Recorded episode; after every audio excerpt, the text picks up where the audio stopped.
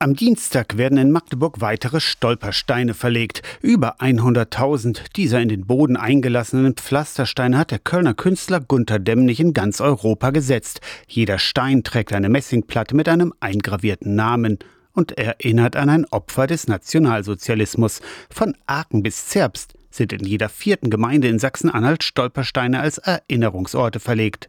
Die meisten in der Landeshauptstadt Magdeburg. In Magdeburg liegen an über 220 Erinnerungsorten fast 700 dieser Steine.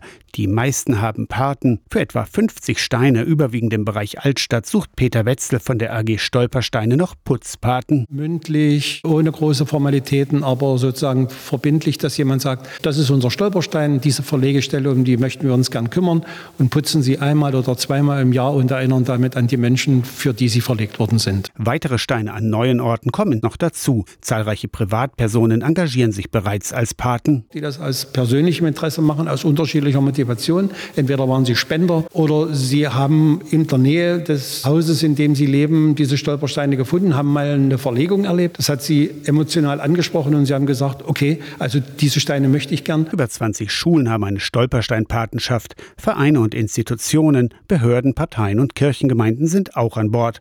Peter Wetzel appelliert an das zivilgesellschaftliche Engagement. Der Aufwand sei nicht groß, die Bedeutung aber riesig. Man braucht einen Glitzischwamm, man braucht eine Küchen Küchenrolle und man bräuchte dafür ein Putzmittel, mit dem man also auch Silberbesteck oder andere metallische Gegenstände putzen kann. Infos zur AG Stolpersteine und den Kontakt bekommt ihr auf der Website der Stadt Magdeburg. Aus der Kirchenredaktion Torsten Kessler, Radio SAW.